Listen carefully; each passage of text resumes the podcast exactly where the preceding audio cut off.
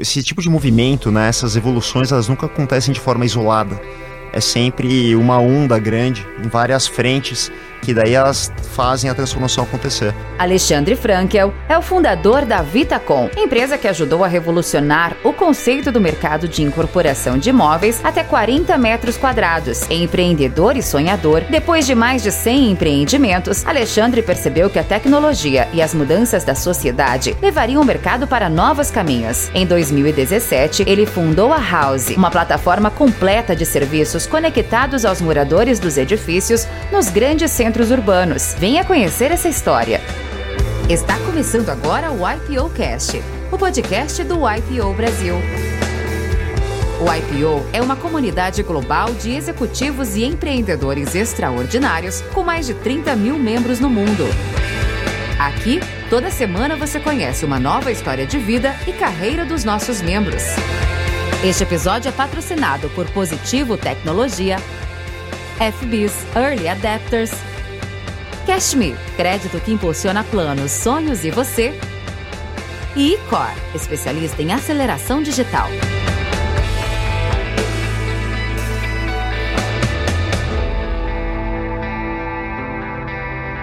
Prazer estar aqui com você, Duane.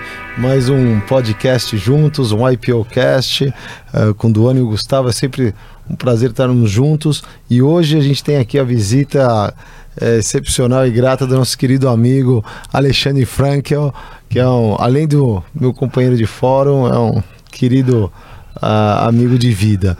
E Hoje a gente vai ter várias novidades aqui do, do, empreendedorismo. Ele que consegue fazer uma sucessão de empreendimentos do PropTech para da construção, da construção para o PropTech e inovando e é, construindo uma, uma nova fase da indústria no Brasil. Do Aninho. Maravilha.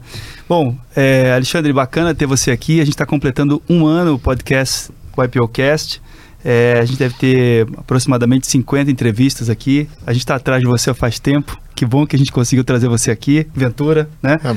Amigo de fora fica mais fácil, né, Ventura? Com certeza. Não dá, não dá, pra, não dá pra adiar, né? Mas, mas é de fora e de coração, então, então tá é, é, melhor ainda. Então tá bom. Alexandre, seja muito bem-vindo é, ao, ao IPOcast. É, fala um pouquinho de você, por favor. Pô, Duane Ventura, que prazer enorme estar aqui. Cara, sabe que eu escutei todos, não, é que eu escutei um, eu escutei todos os podcasts e é um melhor que o outro, são lições para a vida. É até te pedir para vocês poderem fazer aí uma cartilha, né? Compilar os livros, as dicas. Cara, porque é muito precioso isso aqui. Então é uma honra estar tá aqui. Vocês estão fazendo um trabalho maravilhoso. Obrigado pelo convite. Bom, tá aqui Ale Frankel, empreendedor. Eu comecei a, a falar um pouquinho primeiro do, da parte de carreira, né? De... Queremos saber das suas origens primeiro. Fala, é, tá, tudo começou. Trás, cara. Olha, de onde Pô. você veio, seu pai, sua mãe, que que seus é avós, o que você é feito, origem. Qual é a matéria? Qual é a matéria aí que constrói você? Cara, o Ale ele vem de uma família judaica. Eu tenho valores judaicos muito fortes. O Ventura sabe disso. Então, meus avós imigraram, foram fugidos da guerra, campo de concentração. Então, foi uma família muito unida e eu era muito próximo deles desde muito pequenininho. Então, acho que isso me deu valores, sabe? Que eu levo muito comigo. São pessoas que eu admiro demais. Então, pô, o Ale nasceu numa família maravilhosa. Nós somos três irmãos e tive uma infância incrível. Contando um pouquinho, né? Eu era muito próximo dos meus avós, como eu tinha dois irmãos menores, então eu ia viajar com eles. Eles tinham lojas, né? Eles eram comerciantes, uma loja de móveis e uma loja de. A gente chama de schmattes, que é uma uhum. palavra em Yiddish que quer dizer comércio de roupa, né? De, lá na, na Rua Oriente, no Brás. E eu ia um dia na loja de um avô e outro dia na loja do outro avô, todas as semanas, de toda a minha infância. E acho que ali eu aprendi, primeiro, o carinho dos avós, né? Os valores. Meu avô contou uma história que ele chegou do navio e ele não tinha nada, ele tinha 10 dólares, ele deu 5 pro amigo. Então ele ficou com 5 dólares e ele tinha só um terno. Daí minha avó descosturou, virou do avesso o terno para ele poder procurar emprego. Então eu nasci nesse ambiente e foi incrível, me deu uma base. Depois, muito próximo do meu pai, ele me levava para cima e para baixo, de novo, meus irmãos. A gente tem uma diferença um pouco maior, né? Eu dos mais novos. Então ele me levava para cima e para baixo, plantão de venda, para ir trabalhar com ele. Então sempre ouvindo muito, né, de uma família que venceu sobre empreendedorismo desde muito pequeno. Então essa é um pouquinho da minha, da minha origem, né? Do que, que eu sou, sou apaixonado. Hoje, o Ale, eu tô com minha esposa há quase há 30 anos, galera. Vocês acreditam? Às que vezes legal. eu faço conta, a gente namorou muito e já estamos. Então, praticamente comecei a minha primeira namorada, assim, a gente tá junto desde então. E tive A, a Fernanda é uma vencedora, Uma né? vencedora, Ela, né? 30 Ela anos. é demais. ela- Só sou o que especial. sou por causa da Fernanda. Exatamente. E a gente tá. Uma... Tive a sorte, né, de encontrar muito cedo a mulher da minha vida. Tenho dois filhos incríveis, um casal ah, que sou completamente apaixonado pelos dois. E aí o Ale começa a empreender muito cedo. Eu nunca tive carteira assinada na minha vida. Então eu comecei a abrir minha primeira empresa com 18 anos. O meu primeiro sócio, meu primeiro chefe de estagiário e sócio é um IPOer, que é o Sérgio Kulikowski. Aliás, esse cara é uma das mentes mais brilhantes que eu conheço, um cara incrível, um tanto quanto maluco, eu diria, mas incrível, um cara diferenciado. Então eu empreendi desde muito cedo e sou completamente apaixonado, sou um cara muito disciplinado. Né? Eu e o Ventura a gente tem uma paixão comum então, pelos esportes.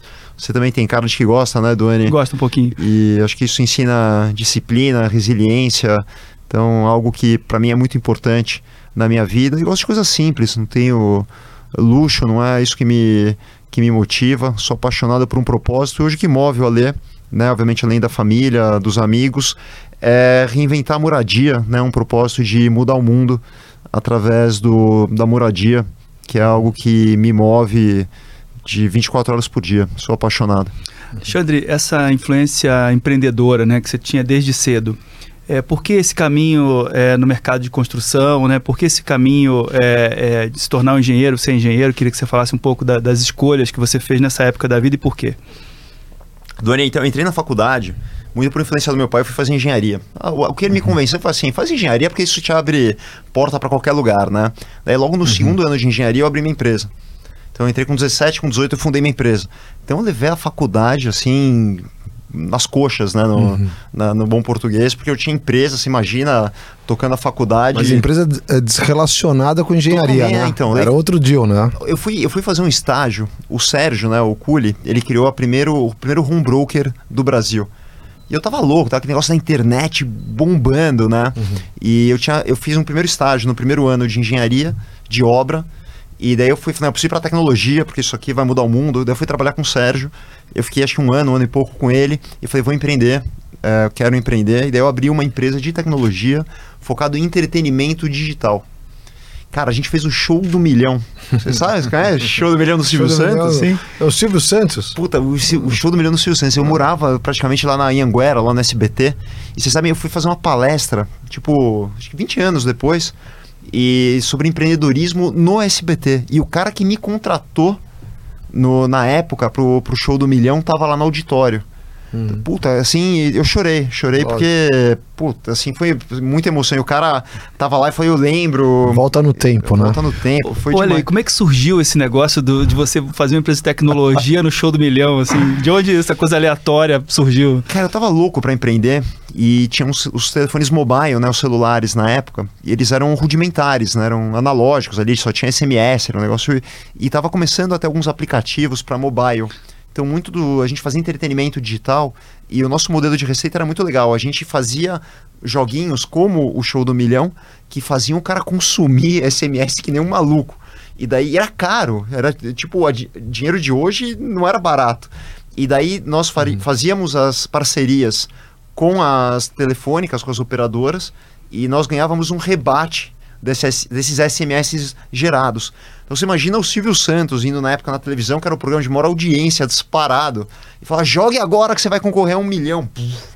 E- Explodia. E, e daí foi muito legal, foi uma jornada incrível. A gente trabalhou com várias emissoras de TV, várias multinacionais, mas esse marcou muito, porque foi um sucesso muito grande. E aí a gente estava falando, né, Duane, a, a Fiamma, que ela trabalhava em uma empresa de telecom, eu acho que era a TIM na época. Ela que me contratou. É, eu lembro que eu tinha relação com ela e você me comentou que ela virou IPOer, né? Ela é o IPO e esteve aqui com a gente. Ela é. teve com você. É, teve Cara, aqui. demais. Olha, olha que loucura, né? Mas enfim, daí eu fui para a empresa de tecnologia e eu vendi essa empresa poucos anos depois. Ah, meu sócio daquela época é um irmão queridíssimo, cara, um cara maravilhoso, de um coração.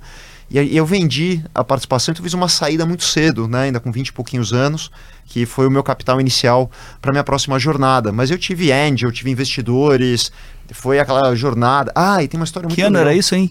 Puta, lá 2000 mais ou menos, um pouquinho Boom antes. da internet 90, ali. 98, 2000. 1900 e SMS, mais ou menos. É, e SMS e deu aquela cagada monstro ali, estourou a bolha. Então, puta, vivi bolha, vivi Angel, vivi não ter dinheiro para pagar é, folha no final do mês e ter que correr atrás. Então você pode imaginar a vida de empreendedor.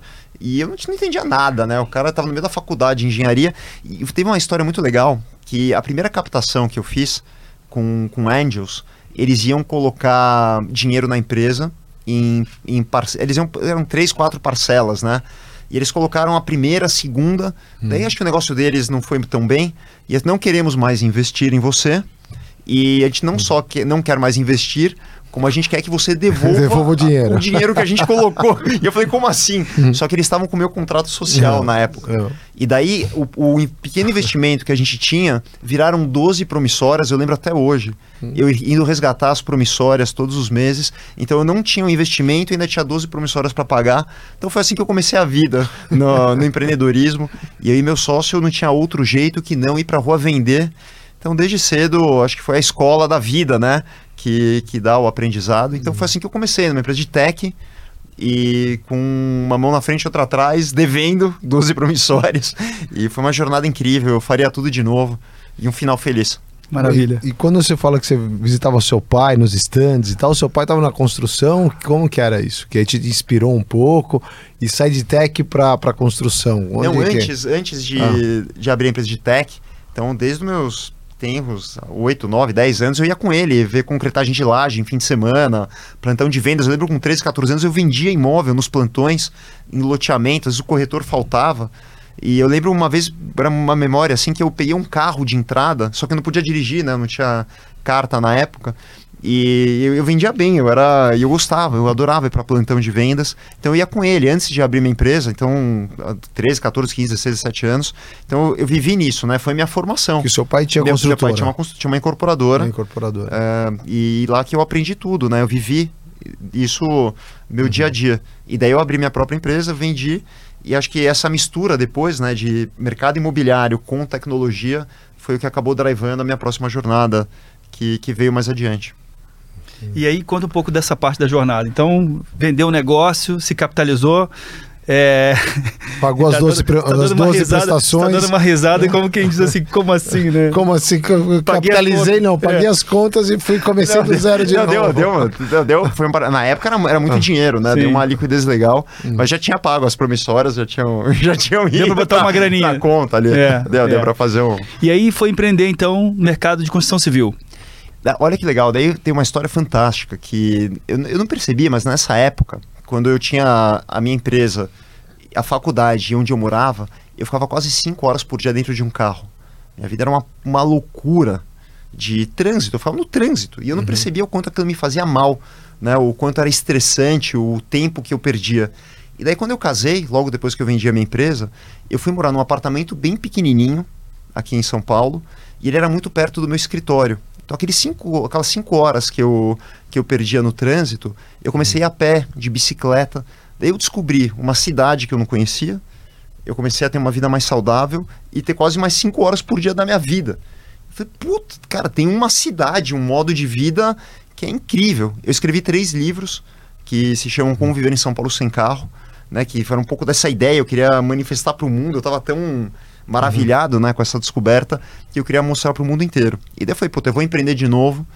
E, e o que eu queria na época, Ventura, era resolver o trânsito. Eu, não- eu não- assim, o, o- o mercado imobiliário foi a forma que eu encontrei de resolver a dor do trânsito. Eu queria que as pessoas pudessem experimentar a mesma experiência que eu tive de talvez comprar um apartamento ou ir morar próximo e não ficar horas no trânsito que nem eu ficava. Uhum. Então essa era a ideia. E qual que foi o conceito, né? Eu vou fazer apartamentos menores, mais compactos, que caibam no bolso das pessoas, que democratizem o acesso à moradia e aí elas vão poder morar e não ficar horas e horas no trânsito. Foi essa a minha cabeça na época.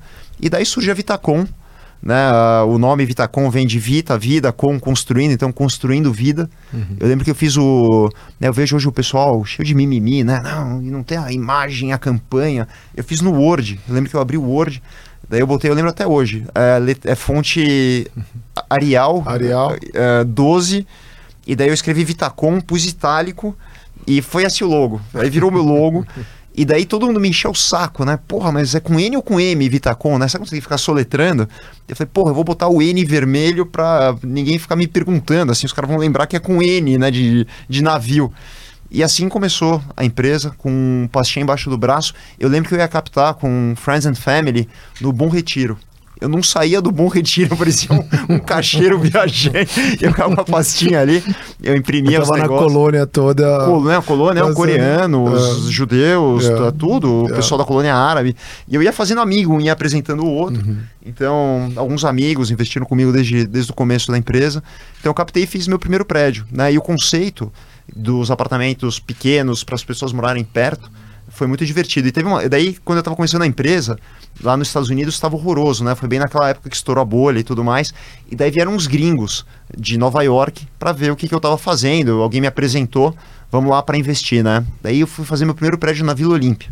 Hum. Para quem não é de São Paulo, ou do N, você que é de Curitiba, a Vila Olímpia só tinha oficina mecânica, carroceiro, parecia uma zona de guerra aquilo ali. E daí eles vieram ali, então tinham prédios comerciais e eles vieram ver meu terreno. Né? Os gringos falaram: é, então você vai fazer laje de quantos metros? É, é corporativo, é AAA. Daí eu olhei pro cara e falei: olha, vai ser residencial. Meus caras ficaram se olhando assim. Eu falando, esse cara é louco, né? O cara vai botar um prédio residencial aqui no meio desse negócio aqui que não tem, uma, uma não aqui, tem né? uma farmácia não. em 10 que não tinha Parque do Povo, não tinha shopping, não tinha nada. Resumindo, o cara foi embora no mesmo dia, nunca mais me ligou na vida e foi embora. Esse cara é louco. É louco. Esse cara é louco. Então que começou. Esse garoto aqui. Mas e foi isso. Esse garoto fazendo um troço é. desse maluco. Não. E aí você falou que você não ia construir, você ia resolver o problema do trânsito do da Vila Olímpia. Né? Não, não, eu falei isso pra ele. O apartamento era só um meio de resolver o problema do trânsito, né? tá louco dobrado. E, daí, e quando eu comecei, né? Daí teve um outro problema grande, que era assim: os apartamentos compactos é, eram vistos como kitnet de pobre, as pessoas falavam. Então as grandes imobiliárias, eu ia nelas, os caras, não, não vou vender isso aí porque não, não, é, não combina com a minha imobiliária. E daí eu criei um negócio chamado estúdio. Não, tinha, não existia a palavra estúdio, era kitnet. Né? Era, estúdio era, é bem mais legal, era né? depreciativo. E daí eu criei no Brasil, eu falei, cara, então eu vou chamar de estúdio. Uhum. Então a Vitacom ficou conhecida por, por inventar o, o estúdio, fazer um apartamento compacto mas para um estilo de vida, uma pessoa que quer viver minimalista, quer viver, viver, prático, quer morar perto. Então foi assim que a gente começou a jornada. Daí esse prédio vendeu inteiro em um dia, assim, foi um negócio de louco esse primeiro prédio que a gente tinha feito. E aí começou. No, eu lembro que no fim de semana seguinte era eu e um estagiário. A empresa era isso. Eu tinha, eu, eu, eu às vezes eu tinha meio vergonha e eu, eu tentava ver como é que eu ia chamar figurante, sabe, para em evento, porque não, era, era muito incipiente ainda. E eu lembro que no, assim, no dia seguinte do, do lançamento, na, na, mesa, eu lembro que tinha uma pilha de contrato, assim, tinha quase 300 contratos, era um prédio grande, de tudo que tinha vendido, e daí eu não tinha a menor ideia como que eu ia processar aquilo, era no papel, não tinha, não tinha nem sistema. E foi assim que eu comecei a vida com um breve resumo. E, e, e, o seu pai vendo isso? Como é que ele, que que ele olhava? É, o que, que ele estava achando? Ele, ele, ele, tinha uma incorporadora, né? E... Esse cara é mais louco do que eu. É. Não, mas ele me ajudou demais. Na, na época ele, ele, ele, se, ele veio ajudar, acabou se juntando com a gente durante muito tempo. E nessa mesma época, daí uns dois anos depois, os meus irmãos moravam em Nova York, né? Os dois. E eu falei, puta, o negócio começou a crescer demais, né? Então, você imagina a operação e a gente fazendo outros empreendimentos. E daí eu, eu trouxe os dois de, de Nova York, eles vieram para o Brasil. E daí isso acho que foi a força da companhia. Foi essa união familiar, sabe? Essa garra, a mesma uhum. que eu tinha aprendido com os meus avós lá atrás. Eu acho que hoje, olhando assim, né, pra, nesse, nessa jornada toda, foi a nossa força, foi essa união da família, de se ajudar, de confiar, de ter gente que, que é do bem. Uhum. Foi, foi incrível. Assim, as jornadas são hoje 12, 13 anos de companhia, né, desde do, da fundação. São, a gente bateu acho que 100 prédios agora, ou se não está para bater esse ano. E foi insano, assim, né? Você pegar, foi, foi bem. Tudo que o Brasil passou na época, mas uma empresa, né? De começar, de atingir esse volume, de criar um novo conceito, de romper o status quo de um mercado tão conservador. Uhum. E a gente conseguiu, de fato, acho que influenciar uma geração de incorporadores. Né? Hoje eu viajo para o Brasil inteiro e eu escuto de empreendedores é, como a gente. Pô, eu me inspirei na Vitacom, no que vocês fizeram, a história dos compactos, com mobilidade. a gente trouxe a economia compartilhada para dentro dos prédios. Então, pô, a gente inventou coworking dentro do prédio, uma série de coisas que. ferramentas compartilhadas, sala de jantar compartilhada. E muitos anos antes, né? Quer dizer, isso hum. é um, uma, uma, questão que a gente é, convive com mais facilidade agora, mas ser precursor, né? Como você falou, é. de um potencial investidor até ter uma reação ruim ao empreendimento é, o que que o que que o que que tinha? Ele tinha é, muito assim um posicionamento seu é, daquilo que você acreditava que fazia sentido ou você também visualizava já tinha a capacidade de visualizar um potencial negócio? O que que, que, que pesava mais nessa nesse início aí? Primeiro propósito puro, Duane. Eu queria aquilo que eu tinha que tinha acontecido na minha vida, né, que mudou minha vida de morar próximo, de ganhar tempo, de ganhar praticidade, principalmente de ganhar tempo né, conhecer a cidade, isso me movia acima de tudo. Eu acreditava piamente. E foi muito difícil, porque eu vou te falar, as pessoas começaram a entender aquilo que eu estava querendo fazer lá pelo vigésimo, vigésimo quinto prédio. E era muita pregação. Tipo, eu falar. Qual foi a forma que eu encontrei, né? Eu ia falar. Então, eu ia, ah, tinha evento ah. de não sei o quê, pra. Pô, eu lembro que eu ia para todos os estados para contar o que eu estava fazendo. E daí ficou todo me olhando, esse maluco fazendo apartamento, daí a gente fez um apartamento de 10 metros quadrados, ah. né? É, e você tinha uma quebra do paradigma que você falou da kitnet e dos flats, dos né? flats os, os, flats foram nos anos 90, então... Aí você teve a mudança da lei de zoneamento de São Paulo, né, você me uh, lembra um pouco, que incentivou também a construção de sem os carros, né? Então todo o eixo de São Paulo, você fazer prédios onde não tem, é, onde é eixo, você diminuir a garagem. Então para viabilizar o apartamento maior, você tinha que fazer também o menor. Mas acho que isso é uma consequência, isso né? Porque você já depois. tinha, veio, veio depois, depois, né? Era obrigado, eu tinha que fazer isso uma é vaga 12 ou 14, carro. né? 2014 é. que é, foi, isso, né? diretor. Você já estava, ou seja, só foi mais incentivar ainda o que você já tava já tinha é. feito, né?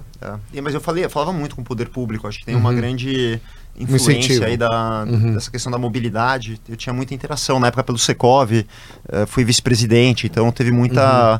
Eu, eu, tinha bastante contato para pensar numa cidade com mais mobilidade, né? Óbvio que muito diferente do que, do que eu queria, mas um pouco de pensar uma cidade mais rápida de se locomover, né? Pensando em mobilidade, eu acho que teve uhum. bastante interferência. E, e, o que ele colocou, a tal dificuldade, Alexandre, que eu vejo também, é que você faz um prédio e as pessoas pensam um prédio 20, 40 apartamentos. Você faz um prédio com 200, 300, Não, 700, 800 700 unidades. Então o mundo que ele move atrás é muito maior, né? A quantidade de contratos, complexidade de relações é gigantesca do ano. É bem diferente de um prédio que a gente tem na concepção normal, aí de 30, 40 apartamentos no máximo, né? 700 unidades, imagina, se administrar, imagina. né? Uma loucura, né? É uma cidade, né? É uma cidade, uma loucura. Né? Olha, a gente nunca deixa passar os livros, né? Corri atrás aqui, Como Viver em São Paulo Sem Carro, tá vendendo na estante virtual. Ó, oh, seu livro. Ainda tem. 2014, ainda tem, né? Oh, eu fiz 2012, 13 e 14. O primeiro foi em 2012. É, esse eu achei 2014. Não sei se ainda tem vendendo, né? Mas, enfim, quem tiver interessado vai lá, né? Quem quiser andar por São Paulo aqui, fazer coisas diferentes, tem aqui o livro do Dani, Você sabe que tá olhando, né, a galera fala, por que esse animal tá falando de viver sem carro? Não tinha Uber, não tinha 99, não tinha ciclofaixa, não tinha nada né? E, e eu, pô, eu falei, mas cara, eu acho que as pessoas vão querer viver diferente na cidade, né? E, e você vê depois que tanta coisa concretizou, né? As pessoas ah. têm muito, as minhas, as minhas garagens hoje todas ociosas, né? As pessoas não querem mais ter carro, a nova geração, né? Não precisa te falar, quem tem filho de, na sua casa de, de tirar carta, que não quer, não tem a menor questão de não. tirar carta. E daí eu não tenho carro desde então, né? Eu não, eu não dirijo e não tenho carro uhum. desde essa época. e foi também uma, uma forma, acho que, de manifestar né, essa, uhum. essa vontade, esse, esse, esse princípio de uma cidade diferente. Ali, e, e, o, e o perrengue de empreender na construção civil, colocar projetos, ciclos econômicos? Fala um pouco aí da, da jornada da Vitacom. Esse mercado é, esse mercado realmente não é um mercado fácil, né? Quando você tem, você tem os ciclos que geralmente são muito agressivos, é um mercado que ele é impactado muito rápido, ele demora para responder. E daí teve, teve uma coisa importante na nossa jornada, né? A gente acabou fazendo muitos negócios, muitos deals com fundos. A gente começou, é, isso é legal, né? Compartilhar com a turma. Para quem está começando a empreender agora, acho que o, né, o, o Cast, o IPO Cast, acaba permeando também fora do, do IPO, que são geralmente pessoas já mais experimentadas, mas eu espero que isso aqui chegue em, em filhos e para toda a comunidade, né? O serviço. E você vai galgando degraus, né, de certa forma. Então, você começa com, com Friends and Family, pequenininhos, daí você vai para Friends com um pouco mais de grana, depois Friends mais engeirados, depois Family Offices, daí você começa a fazer negócios com fundos locais, e aí a gente teve uma, uma virada interessante, que a gente começou a fazer negócios com grandes fundos institucionais, soberanos, eh, internacionais, e isso acho que foi um ponto crucial né, que fortaleceu demais a estrutura de capital da companhia, a governança e tudo mais. Praticamente uma empresa de capital aberto, mas o nosso sourcing de capital vem muito dos, dos investidores internacionais. Isso foi muito importante para dar uma solidez né, num país volátil, com tantos ciclos, com tantas dificuldades, mas realmente não é fácil. Você tem muitas variáveis né? Você é muito suscetível a poder público, a, a variáveis abertas, né? Você empreende para entregar no futuro. Então é um business que tem os seus desafios, como todos, né? Acho que não tem negócio fácil, não tem almoço grátis, mas acho que a gente superou muito bem. Uma empresa que hoje vem entregando aí um volume importante, resultado, está super bem gerida, né? Eu fiz uma sucessão, a gente vai falar um pouquinho dessa, dessa nova fase, mas incrível, sim, foi uma foram alguns anos que foram maravilhosos. Maravilhosos. Ah, nesse ciclo você teve um turning point em 2016, que foi muito importante aqui no mercado de São Paulo, né, Ale? É, com os extratos, né? Então isso foi um momento de, de muitos foram afetados, ali, né? muitos foram afetados, depois isso superou e hoje acho que você tem uma nova fase, né? Isso não pegou muito para mim. O que geralmente é, impacta muito o mercado é a taxa de juros. Uhum. Né? Nem, nem a pandemia tem a força que a tem força a taxa da, de juros tá. sobre o nosso mercado. Então, você pega o Brasil, foi de 2 para 14, uma época. Em 10 meses. Em 10 ah. meses. A oscilação. Né? É, muito, é, é e agora o movimento contrário, que também vai gerar outros efeitos de gestão da operação financeira dos projetos, né? Sem dúvida. É, tem um ponto aqui sobre essa questão que, assim, houve alguns anos atrás algumas empresas do mercado de construção é, com, com um projeto de expansão nacional, né? E, e, isso aconteceu ali, teve abertura de capital, etc. E depois as empresas começaram a perceber que é, essa geografia nacional para esse segmento não é algo tão simples de executar, né? existem muitas diferenças. Como é que vocês lidaram com esse momento de crescer e ao mesmo tempo decidir tomar boas decisões sobre para onde ir e como fazer? A gente nunca saiu da cidade de São Paulo e de um quadrilátero muito específico. Então a gente entendeu esse jogo, quer dizer, um business de development, né, de incorporação nós entendemos que a regional tem que ter profundo conhecimento, controle. Então a Vitacom ela se restringe a uma parte da cidade de São Paulo. Legal. E aí você viu esse movimento fora do seu ambiente, né? E, e qual é a sua qual é a sua leitura hoje para esse mercado e, e, e, de uma forma geral? Estamos falando de imóveis de baixo valor, imagino eu, né? É, muitas vezes utilizado, comprado por, por investidores, né? Pessoas que querem é, é, comprar imóveis pra, como investimento e outras eventualmente que vão usar isso como utilização secundária ou, é, enfim, competindo com os imóveis mais baratos. Para onde está indo esse mercado agora? Então, Doni, já, já existiu uma mudança gigantesca de comportamento, de consumo. Mas o que, que eu acredito, tá? Primeiro, assim, o que, que foi a minha percepção de mercado? Quando eu comecei, hum. eu queria que as pessoas pudessem comprar um apartamento próximo que resolvesse a vida deles. E eu fui percebendo que não era mais sobre compra. As pessoas não queriam mais tomar um endividamento de 30 anos, pagando um juros exorbitante para o banco. E a gente constituiu um modelo que a casa é o centro fixo e você vai fazendo a sua vida ao entorno da sua casa. Né? Esse é o modelo que foi criado. E eu comecei a ver clientes meus, primeiro, o cara não tinha liquidez Né? Veio a pandemia, o cara não tinha dinheiro para injetar no negócio. O cara recebia uma proposta de emprego dos sonhos, às vezes ele morava aqui na Paulista, ele recebia uma proposta em Alphaville, ele não podia ir porque era longe da casa.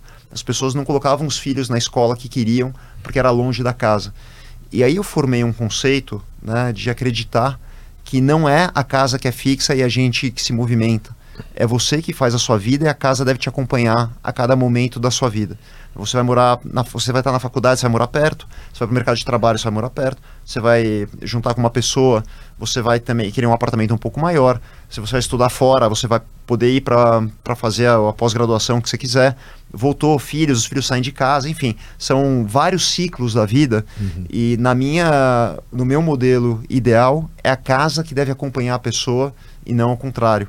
Com liquidez, muitas vezes, com a pessoa tendo a liberdade de fazer aquilo que ela quer.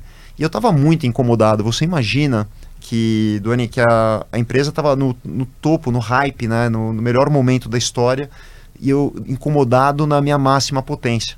Né? O Ventura sabe uhum. que ele é do meu fórum e, e pô, não faz muito sentido, né? Você está prosperando, mas aí que é um pouco da, das histórias que a gente lê, né, das empresas que não conseguem capturar o próprio o próximo movimento, ou porque estão muito bem acomodadas, ou porque não têm coragem de talvez desafiar o próprio negócio. E eu estava muito incomodado, entendendo que o mercado caminharia talvez para um lugar diferente. E eu queria ir para uma outra escala, né? Embora a Vitacom atingisse uma escala grande, né, de número de, de apartamentos e tudo mais, eu sonho em fazer algo muito maior em termos de impacto, de, de escalabilidade. E aí começa essa nova jornada uhum. que aí foi uma loucura, né? Essa a tomada de decisão, né, entre você enxergar e acreditar e tomar uma decisão de sair da empresa que você fundou, ser CEO por uma década e voltar a ser estagiário de uma startup não é um movimento trivial e não é para qualquer um. E eu pensei muito, né? E, mas, de novo, acho que eu fui movido pelo aquilo que eu acredito. E eu fiz uma sucessão na, na Vitacom. Para o seu irmão? Para o meu irmão. E hoje eu me dedico full time. Eu sou CEO da House eu sou presidente do conselho da Vitacom, então eu tenho uma função de, de conselho e me dedico full time à House, que é a minha hoje é o meu minha nova jornada empreendedora e estou completamente apaixonado. Falei para o Ventura que eu nunca estive tão feliz na minha vida em termos de empreendedorismo, de conquista, de time, de, de, de propósito, de atingimento, de resultado. Então é uma jornada maravilhosa de estar numa PropTech, numa empresa que está desafiando o status quo que também não tem jogo fácil, muito pelo contrário. Uhum. Né? A gente passou de tudo que você pode imaginar. A empresa tem três anos. E eu diria que foi a jornada mais intensa, disparada aí do, uhum. da, de toda a minha vida.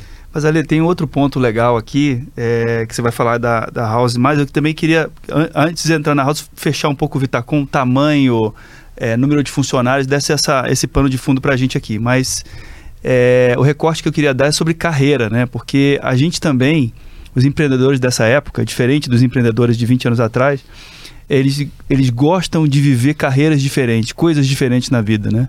E como a gente é impulsionado por isso, como a gente é, sabe? É, parece que em algum momento não tem muito a ver com ser bem sucedido ou não ser bem sucedido, né? Tem a ver com querer experimentar coisas novas, querer se lançar em desafios novos. O quanto isso rejuvenesce a gente um pouco, né? puta, se jogar no desconhecido, nada melhor no mundo, né, para você sair da zona de conforto. E acho que eu sempre fiz isso, né? Eu nunca tive, nunca pensei em carreira, eu nunca consegui. E, e, aliás, isso, isso hoje até acho que é uma uma deficiência, né, essa vida acadêmica, né, de não ter ido para uma pós-graduação, talvez não ter. E eu acabei sendo muito autodidata, né? Eu aprendendo com pessoas incríveis, com meu fórum, com grandes empreendedores, lendo muito, ouvindo muito podcast e você vai criando a sua, a sua jornada. Então, eu acredito que carreira, na, no meu caso, é na prática, né? É, tem, é aprender fazendo. Tem, você conhece o JT, o Joseph Tepperman?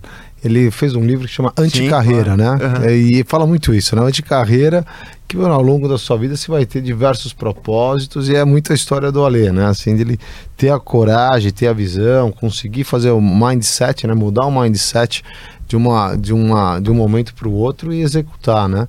E é uma, uma decisão, como ele está colocando, bem, deve ser bem desafiadora, né? Como você se reinventa, né? No auge, você falou, pá, daqui para frente acho que é, é outro. E você foi visionário nisso, né? Olhar e falar assim, aqui, ok, fiz até aqui, agora é um, um outro game, né? Um outro jogo, né? É. E o anticarreira, ele fala, você vai ter vários propósitos. E eu acho que o que ele coloca é, o sonho, né? É o seu propósito, né? Total. E o Zé fala, né, que hoje, como a, a gente está muito mais longevo, você vai ter três, quatro, cinco ciclos de vida, de mercado mudando, novas tecnologias. E essa adaptabilidade, né, essa coragem vai ser fundamental para pro, os executivos, uhum. para os empreendedores que querem seguir né, na, na, jornada longa, acho que é, acho que é uhum. importante. Uhum. E, e para não deixar passar essa questão de permanecer aprendendo, né, um lifelong Sim. learning, que é você, ao, ao, se lançar em coisas novas, né, não dá para você se lançar de forma amadora. Você precisa se preparar e aí você aprende a se preparar, aprende a, a se estabelecer com uma, uma nova caixa de ferramentas e aí beleza. E aí você tá forte de novo, você fala, agora já entendi o game, vamos nessa, né? Esse é um discurso bonito, né? Você vai na, você vai na loucura. Não, é, assim, tem, é muito legal, né? Que você vai na, na jornada empreendedora, tem, tem, todo mundo acha que é tudo um ah, glamour, né? Uma beleza. E na verdade você vai executando e as coisas é, vão acontecendo. Você vai pedalando, você trocando um... a, a, roda, no, é. pedalando, consertando, dando cambalhota, né? É, total, é um, e é um poder de execução. E eu ainda sou um cara, eu sou executor e formador de time, né? Você ainda tem uma categoria uhum. que eu considero acima, que é aquele cara que investe que é o cara que, que delega para alguém fazer. Esse cara é, na verdade, esse é um grande uhum. herói, né? De conseguir delegar e estar tá num, num ponto superior.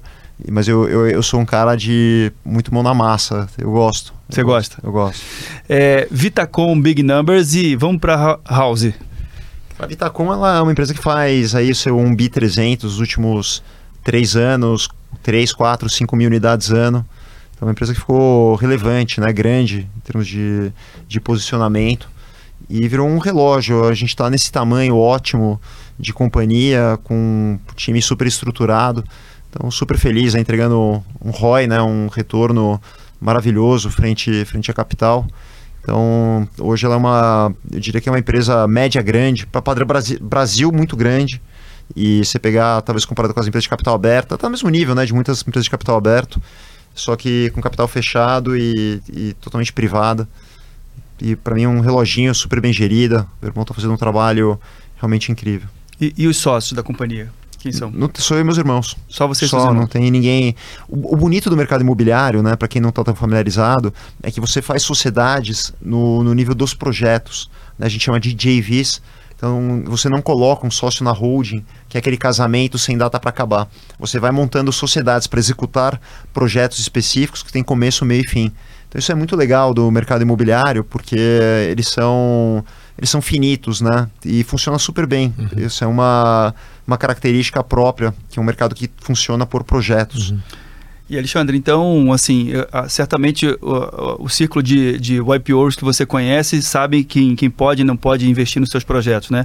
É, os YPOs do Brasil inteiro que tiverem interesse em entrar em projetos novos da Vitacom, podem? Como é, como é que tá isso? Ô, oh, Doni, você está fazendo merchan aqui, né? Porra, vai vir conta aqui depois, vocês não vão mandar boleto, Tem que fazer, tem que fazer.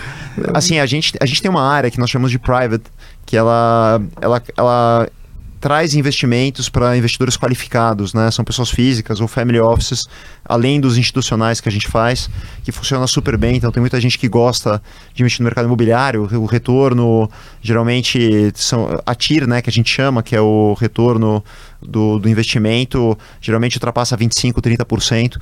Então, a gente gosta bastante, né? A nossa estrutura mista de capital funciona super bem ao longo dos tempos. A gente se especializou muito em em ter toda a parte de governança, relatórios, então fica aberto aí para não só o IPOers, mas quem estiver ouvindo o nosso podcast aqui, nós estamos Qu sempre abertos para negócios. Quantos IPOers são investidores? Não, não, não fuja. Mais ou menos. Tem alguns. Não, não sei precisar, eu nunca parei para contar, sabia? Mas tem alguns. É, é uma carteira grande, né? Então, obviamente, se você pegar a concentração de pessoas que têm capital e apetite para esse tipo de investimento, é, é inevitável você ter um cruzamento. Às vezes muitas pessoas nem sabiam que eram IPOs e ou, faz, ou antes de eu me tornar o IPO, já, o IPO já faziam negócios. Então aconteceu muito naturalmente, mas tem alguns sim. Vou, vou contar, depois eu te falo Legal. esse número. Não, quer, queremos colocar lá no marketplace do IPO para condições especiais. Bora, né? vamos lá. Isso aí. É. Não podemos deixar passar, né, Ventura? Ah, esse do Excelente, ano tá sendo gênio, melhor, viu? gênio. Fala.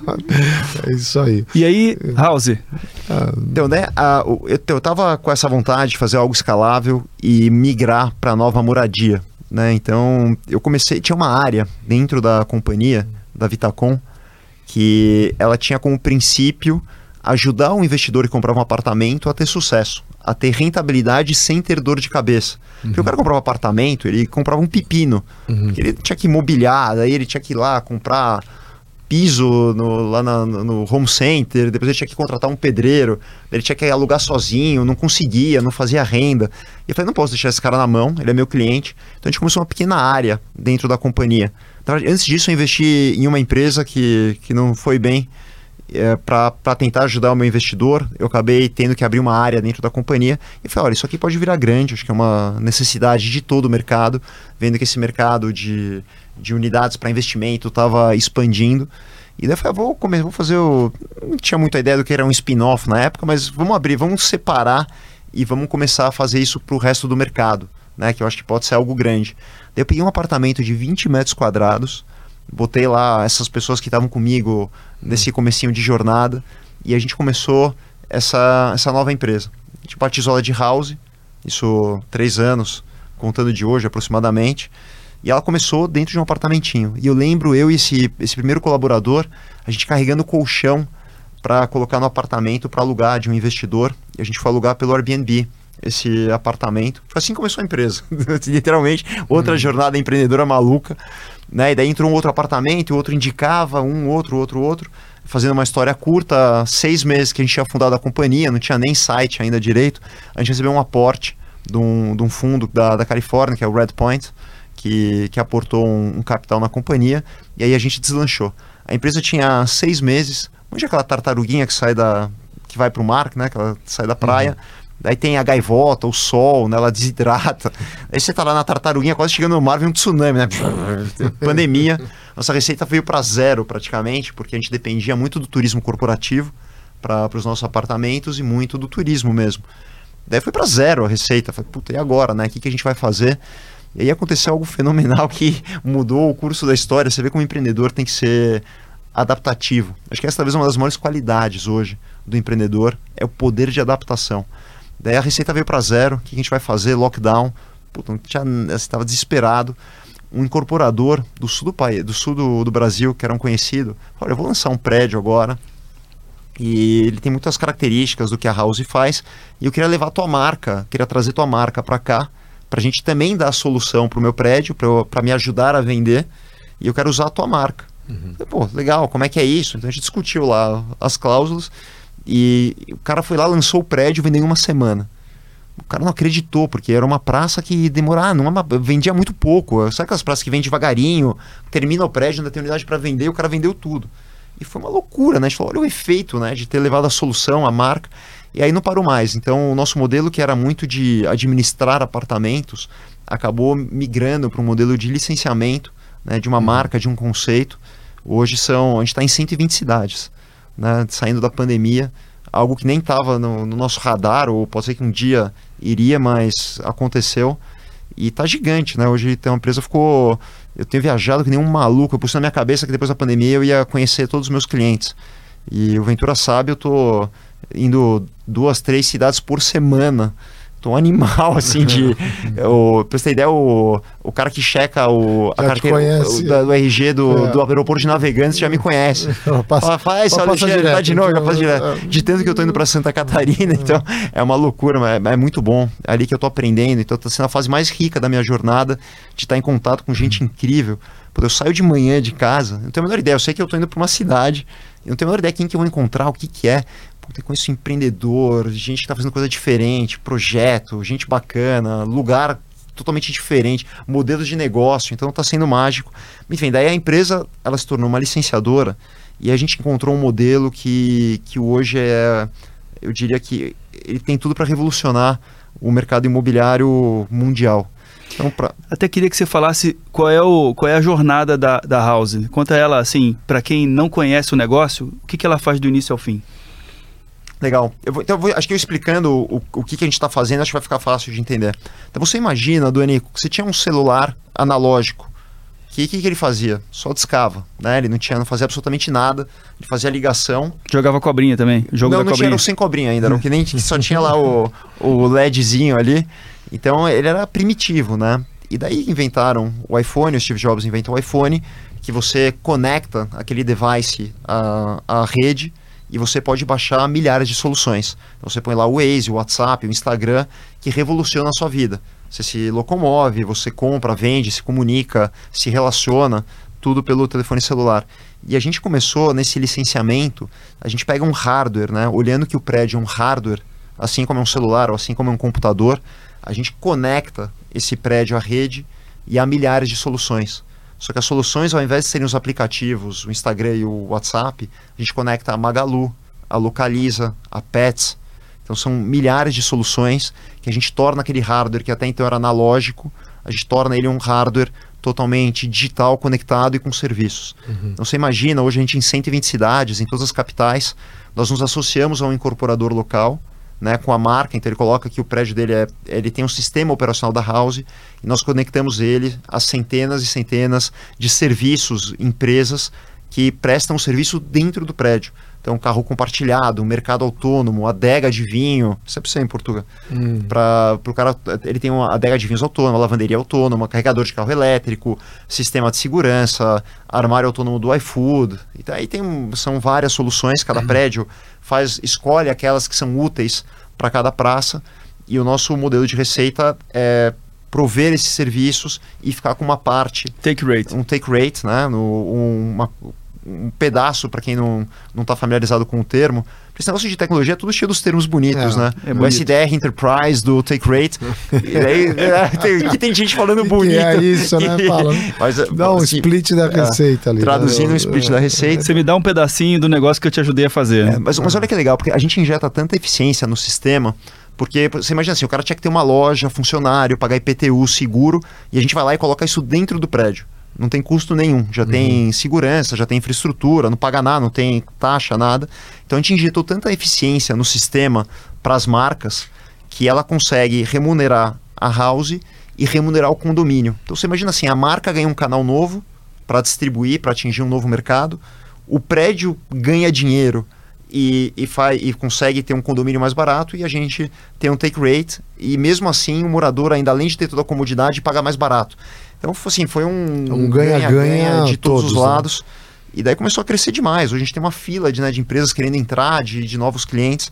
E, te, foi uma jornada de discovery, né, de descobrimento total uhum. no, de algo que foi acontecendo, uma oportunidade trazendo a outra. Então hoje o que a House faz? Né? Nós nos associamos a prédios prontos ou em construção no qual a gente coloca essas soluções e transforma a vida do usuário. E ele controla tudo pelo celular. Então ele abre a porta, ele se, ele se conecta com a portaria, ele libera a visita, ele reserva a área comum, ele consome todos os itens, tudo através de um aplicativo. Então é isso que a gente tem feito hoje, né? revolucionando, colocando aquele hardware analógico em um hardware digital, né? um modelo inédito no, no mundo. E tem sido incrível assim, o, o crescimento, né? os números do modelo exponencial não tem. A, a empresa é 100% satellite, a gente não tem um centavo colocado em nada, nem mesa eu tenho. Assim, é tudo. A mesa é alugada, não tem, não tem um. Eu venho, eu venho de um business que é o mais cash intensive, né? o de maior capital intensivo do mundo, que é o mercado imobiliário, para um mercado. Eu não tenho nada, não tenho um ativo. É uma loucura. E tem sido maravilhoso, né? Essa descoberta, a associação com incorporador, com morador, com marca. Eu faço questão de me expor o tempo inteiro, de estar tá ouvindo, estar tá conversando. E acho que é isso que faz o empreendedor se mover e nunca sair tanto da minha zona de conforto como nos últimos tempos. Viajando três vezes por semana é que você mais não queria, né? Você sabe o quanto eu gosto de viajar, né? ele, a viagem não é com ele, Duane. Ele fala, agora tá três vezes por semana. Eu não gosto é, de viajar. Eu, eu, eu, eu, gosto tanto da minha rotina. Eu sou tão apaixonado que eu, eu, eu ficava muito bravo de ter que viajar. E de tanto que eu falei, agora eu tô É, viajando agora tá viajando. três vezes por semana. Ele tá gostando, né? O bom é Eu isso. tô, né? eu tô. É, o Brasil é, lindo. O o- Brasil. Esse, esse modelo de negócio é bem interessante porque tudo que está em torno do condomínio né, vem passando por um processo de transformação. Outras empresas até é, nesse modelo, como- ainda como startups, né, tentando resolver a parte de design de interiores da- da- da- das novas moradias ou dos investimentos em moradia. É, se eu não estou enganado, a Headpoint é, no Brasil, não sei se o investimento que foi feito foi da Headpoint no Brasil com, na ocasião lá com Romero, né? É, investiu também num negócio chamado Condo Conta, que é um- um- uma, uma conta corrente para gestão de condomínios, boletos, etc. Bem interessante, eu conheci esse, esse projeto. Então, tudo que está em torno dessa, dessa gestão do condomínio. São vários é, vão- são várias personas ali. Tem a persona do condomínio, gerir o condomínio, tem a persona do, é, do dono do apartamento que paga condomínio e quer ter bons serviços para, enfim, para ficar mais fácil a- a- o seu dia a dia, mais barato também. E tem essa, essa questão das empresas e os serviços chegarem através, é, por meio do condomínio, nos seus moradores, né? É, você está vendo esse movimento? Isso te ajuda como negócio também? Ou seja, outras empresas se movimentando, tentando de alguma maneira participar do, do ecossistema? Total. É, Então, primeira coisa, Doni, o, o- esse tipo de movimento, né, essas evoluções, elas nunca acontecem de forma isolada. É sempre uma onda grande em várias frentes que daí elas fazem a transformação acontecer. Você pega, por exemplo, o transporte, teve, veio primeiro o celular, depois a conectividade, depois os motoristas tendo que se adaptar e, e aí nasce um aplicativo de transporte. Mas só o Romero, ele é, senta no meu conselho, é um irmãozaço, além de conselheiro, amigo, mente brilhante. E a Condo Conta ela é nossa parceira. Então, um- uma das soluções dessas que eu te falei que a gente oferece para o condomínio, para os moradores, a Condo Conta é um parceiro que a gente oferece para o condomínio, né, que ele garante a inadimplência do, do, um- de um potencial condômino e tudo mais, uma solução incrível, né, uma fintech de empreendedores maravilhosos. Então, ele é um dos parceiros da- dessa grande rede de, de soluções que a gente coloca. Mas sim, então, quando tudo começa a se movimentar, daí surge, né, então está se abrindo um mercado enorme para mercados autônomos ou soluções autônomas, que vão do mercado até uma adega, até uma lavanderia. E daí no começo era uma, você tinha que correr atrás, não tinha carro compartilhado.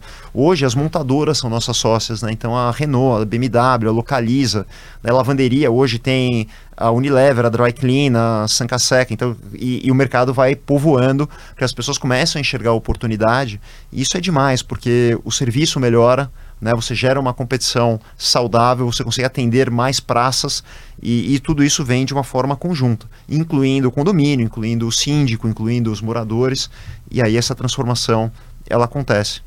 Romero fez uma palestra pro, pro, meu, pro meu capítulo, sensacional, né? Ele é genial. Demais, genial. Deveria ser o IPO, né? É, Eu acho que tinha aí uma. Eu conversei com ele na ocasião, parece que tinha uma questão de da posição, como é que define, etc, né? Falei, para nós o IPO seria um prazer poder ter o Romero compartilhando as ideias dele, o pensamento dele com, com a gente, né? Total, cara. Que tem bom que ele tá lá com Tem que você. estar próximo aqui, tá? Ele é realmente uma mente diferenciada. Legal.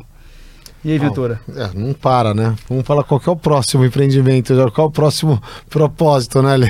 Que a House daqui a pouco já foi. Se eu conheço bem ele, já É. foi, né? Vamos falar um pouco de IPO, né? Vamos, vamos. É, Ale, como é que você entrou no IPO? O que, que significa para você? Fala um pouco é, dessa comunidade e a sua vida, né? Como que é, é, a experiência e quando você entrou e, e seu significado, né?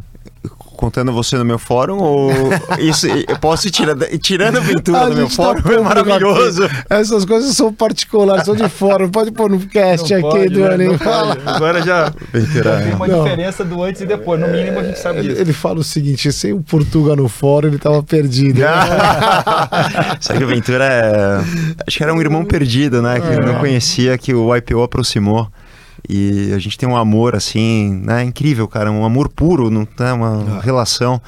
E acho que é isso que o IPO faz. Quem, quem não tá, né, não entende, porque tem tantos, negócio, tantos grupos, né, de negócios, de, de entrosamento, de, de pessoas, de executivos e tudo mais. Mas o IPO é muito diferente, né? A gente cria uma, uma relação, um tipo de assunto que a gente aborda. Eu gosto muito de, de explicar para quem não conhece, é, na verdade é quase que um conselho para a vida. Né? Você aborda os temas, ah, os pilares, né? os três pilares de, de família, negócios e pessoal. Mas o que mais vale, acho que é o carinho, a amizade, não só do fórum, mas do, dos encontros e tudo mais. E eu acho que a gente tem um privilégio e uma, e uma grande obrigação né, de transmitir esse trabalho que vocês fazem aqui do podcast. É fenomenal, porque acho que isso é o give back né, que a gente tem como, como obrigação devolver para a sociedade né, aquilo que a gente foi privilegiado, aquilo que a gente teve oportunidade de aprender, de vivenciar. Então acho que o podcast pode chegar a lugares que a gente jamais imaginou e, e assim, de alguma forma impactar a vida das pessoas. Mas mudou minha vida, né? Sem dúvida. Eu fazer 10 anos já de IPO, entrei bastante cedo. É um fórum incrível. Eu entrei num fórum em transição, e daí ele, daí ele acabou, uma parte saiu do fórum, a gente trouxe novos membros. Nessa leva a gente teve a felicidade de trazer o Ventura, que, que, que, entrou junto o com a gente. O Ventura teve a sorte de entrar no nosso T fórum. Total, né? teve um, um, privilégio ali. Mas é incrível, né, Ventura? Ah. Como, é, como é legal, como é, como é bonito ver essa união. Então... É, é, é, intenso, né? Porque você troca experiência vida, alma, é, é espiritual, de negócios, de família, é, de visão de mundo. Então é muito rico. A gente teve agora o Family essa semana, o Rio superou. Né? Tem que fazer aqui as honras também a, a eles. A, o pessoal mandarino lá mandou muito com, com os outros amigos e você vê a, a, vibração de boa energia, né? Como você tem pessoas com boa energia, boa, bom propósito e muito conhecimento. Então, uh, acho que é, é, é, é dar de volta para os nossos filhos, para os filhos do, do Brasil, né? e a experiência de, de empreender. Você vê o Alexandre, o mindset ele trocar, a empresa A no auge, ele falou, pô, isso aqui deu, vou fazer outro, daqui a pouco ele já está com outra visão. E, e, é o exemplo, né? Você está fazendo por exemplo, né? É. Então, a experiência da, dos filhos, para onde vão estudar, quais são os nossos temores com eles ou não, a educação e o que fazer, né? Isso é muito rico, Doni. E o Ale é parceiraço, é, é irmão. E Ale, e eu ah. digo assim, eu, eu como, como executivo, como empreendedor, acompanhava você, né? Já, já vi você falando um pouco dos teus negócios, ainda na época de Vitacom e, e acompanhando essa jornada. É, para nós é um o IPO, né? Ter uma, você aqui falando um pouco dessa jornada, tem real estate deve ser uma representatividade, uma das maiores representatividades em termos de negócio dentro do IPO, né? E, e, e poder te ouvir falar sobre tendências, sobre teu olhar para esse negócio, como é que você enxerga é uma baita oportunidade para a comunidade de YPOers, né? um cara jovem, empreendedor, é, é visionário, de certa forma, dentro do, do, do, seu espectro de atuação, né? e compartilhar com mais, sei lá quantas pessoas. Né? O YPOcast hoje já é um podcast bastante ouvido por líderes de todos os níveis, né, de várias empresas. Então, eu estava comentando contigo que as pessoas mandam aqui, puxa, foi legal, eu gostei e tal, né? Então, para nós aqui do IPOcast é um, um, baita oportunidade, uma baita oportunidade de ter você aqui contando essa história. Pô, obrigado, cara. Fico, sim, emocionado de ouvir. E que legal poder compartilhar. E o que eu aprendi também nos, nos outros podcasts, eu ouço todos e realmente para mim é, é incrível. Obrigado pela oportunidade, parabéns pelo, pelo trabalho, pelo trabalho do, do IPO, tantos amigos, né? próximos, queridos, e que a gente continue fazendo bem aí para toda a sociedade. Queria que você falasse aqui. um pouco da. Rapidamente aqui, você falou da tua família, a gente ouviu pouco, né? Você falou que está casado, está junto com a sua esposa há mais de 30 anos. Eu vou fazer 30 anos junto. 30 anos. É... E você tem dois filhos, né? Sim. Então, quais são as idades? Minha filha vai fazer 15 e ela não pode chegar perto dos filhos do, do Ventura. que a gente colocou uma, um raio mínimo de distância que tem um certo perigo. E eu tenho um filho que vai fazer 13, vai fazer bar mitzvah, né? Para quem está familiarizado com a, com a nossa com a cultura judaica. E são dois, duas pessoas maravilhosas, assim, já dá para ver que eles estão no caminho e com certeza uhum. vão ser pessoas que vão fazer a diferença também. Então, apaixonado pela, pela minha família, dando os valores do IPO, os valores judaicos que são a minha formação. Então, incrível. Como é que é o nome da sua esposa? Minha esposa chama Fernanda. Fernanda. Fernanda. E se a gente, Bravo. já que ela te conhece há tanto tempo, né, e tá contigo na jornada, se a gente estivesse falando pra, com a Fernanda assim, Fernanda, que, que, que, que precisa melhorar no Alexandre? aí? O que, que ela falaria? Melhor não perguntar. Pô, Doni, você tá dando um corner aqui nele, né? Fala assim, a live, live assim não, Não, Doni. a gente quer, a gente quer coração no bico da chuteira. Ele, ele tá, tá, ah, tá empolgado hoje, viu? É Lê? melhor, é melhor inverter, né? O que, que é bom, porque do, do que pra mudar, ela vai querer mudar tudo, Ah, né? mas bom, bom, bom aqui, ó. O pessoal da Exame já te ouviu falar sobre várias coisas boas. Você dá do- várias entrevistas legais sobre coisas boas. Eu quero saber. Eu quero, eu quero um pedaço do fígado aqui. Cara, o Ale é muito intenso, cara. Ele não, eu não paro, né? Então, às vezes, essa. dosar o tempo, muitas vezes acho que é um, é um problema, mas agora com viagens, mas, puta, hora que você concilia esporte com, com essa jornada maluca de trabalho, né? Eu trabalho segunda a segunda, sábado e domingo, todos os sábados e domingos da minha vida eu trabalho. E pra mim, trabalhar não é trabalhar.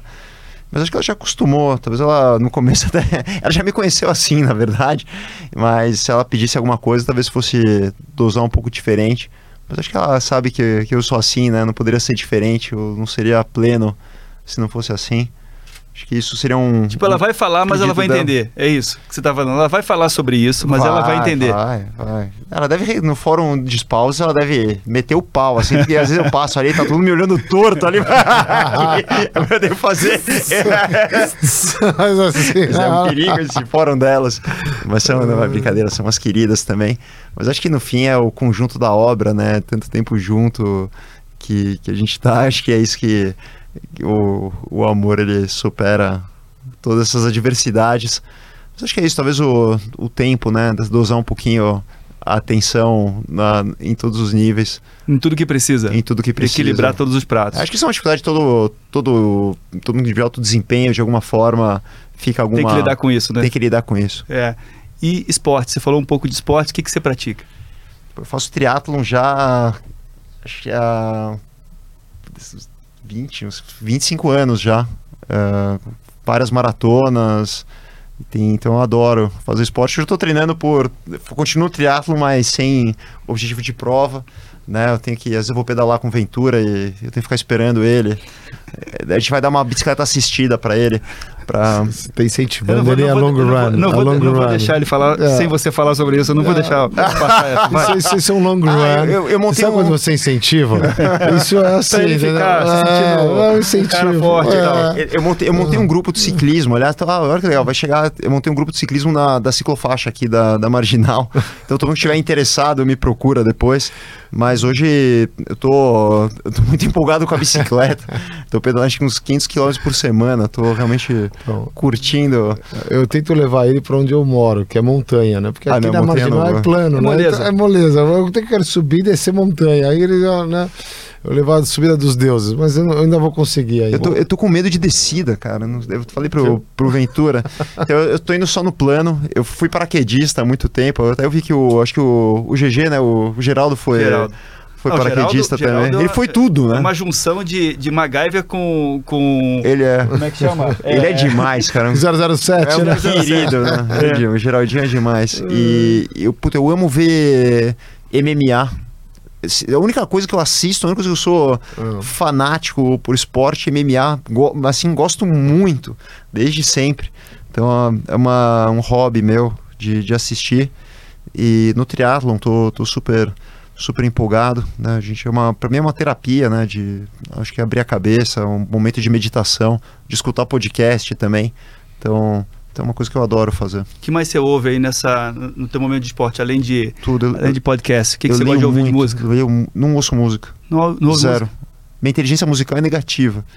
Eu não, eu não- consigo, eu não consigo cantar uma estrofe de uma música. Eu não conheço nada, nada. Interessante. Meu, meu ouvido, eu não, eu não sei, acho que eu vim sem o chip da, É. da, Você- da- inteligência musical. Você vê como, é, o- como o ser humano é louco, né? Eu sou 102% musical. Eu não consigo fazer absolutamente tá nada sem música. É, mesmo? É, elas tocam sozinha na minha cabeça, às vezes. Eu, eu escuto, eu quando, mesmo quando eu faço esporte, eu escuto podcast. Eu leio muito, né? Acho que essa deficiência que eu tive acadêmica, eu acabei suprindo muito com, com leitura, com, com vídeos, né? Com, tem muita coisa. Hoje tem tudo à mão, né? Quem quer aprender, aprende qualquer coisa. Então, acho que muito da minha fonte de, de captar alguma coisa, de, sabe, de ler, de informação, de novo aprendizado, vem, vem daí. O, tem um, não sei se você viu um documentário do McGregor é, no, no, Netflix falando sobre a jornada dele até o segundo cinturão dele. Você viu? Vi, vi, que maravilha, né? Então, é. esse cara é esse cara é polêmico, polêmico, mas é um cara inspirador obcecado, também. inspirador. É, sem dúvida, bem é bacana. Incrível. Bom, Oi. Alexandre, chegamos aqui, estamos chegando no fim. A gente tem aqui, eu queria te passar a aventura para você fazer as honras da casa. É, esse livro aqui pro, pro Alexandre é, é desafiador, né? Porque ele tem transformando a vida, então é aprendendo a viver. É uma inspiração do Luc Ferry aqui, né, Dona? A gente escolheu para você, é um filósofo francês. É, vai, acho que você vai tirar algumas inspirações, espero que você não tenha lido ainda. Ale, é um prazer uma estar com você. Uma introdução à filosofia. É, é, uma introdução à filosofia, mas dá vários conceitos de como viver e o significado, o propósito, coisa que você já faz naturalmente e ele coloca aqui em outras perspectivas. Tenho medo né? de dar um desses para Alexandre, que daqui a pouco ele vai ler e fala: Não, peraí, agora. cara. Não, mas, ó, Doni, até os 90, até os 90 anos, 95, tem umas 7, 8 empresas ainda para serem feitas, diferentes, entendeu? Mas assim, de tech para alguma outra coisa que o Musk deve estar tá pensando, ele já deve estar tá pensando, né? Então espero que você curta, a gente vai fazer uma dedicatória aqui para você com carinho. E é um prazer você estar tá aqui com a gente, contar a história, ver, compartilhar a vida, compartilhar valores, sonhos, inspiração e propósito, né? A gente, num momento de empreendedorismo e para a juventude, a gente, e a ju juventude, cada vez mais eu ouço um pouco, né? O que, que você quer? Quero ser famoso, quero ganhar dinheiro, quero ser rico, quero ir, né? Não, não, quero sonhar e ter propósito. O resto é consequência. Você sonha e tem propósito, todos esses outros predicados eles virão, né? E você é exemplo disso, né? Você sonha e está realizando, né? Então é um é, grande prazer. Você sabe que eu vejo, é, primeiro tem que sonhar, né? Tudo nasce de um sonho. E daí tem muita gente que, que sonha, que tem ideias, mas não tem coragem ou não tem execução. Uhum. E tem muita gente que tem muita execução, mas não sonha. E aí, às vezes você consegue ter a combinação dos dois e aí coisas incríveis acontecem, né? Se mais gente tivesse uma pequena combinação desses dois ingredientes, a gente teria um mundo aí mais, mais empreendedor, com mais coisa legal acontecendo. Sim. Ale, super obrigado por você estar aqui com a gente. Muito obrigado, galera. Adorei. Parabéns de novo pelo trabalho e um grande abraço a todos os YPOers e todo mundo que escutar aqui o YPOcast. Prazer. Obrigado. Abração deixe de escutar os outros episódios do YPOcast, disponível em todas as plataformas de streaming.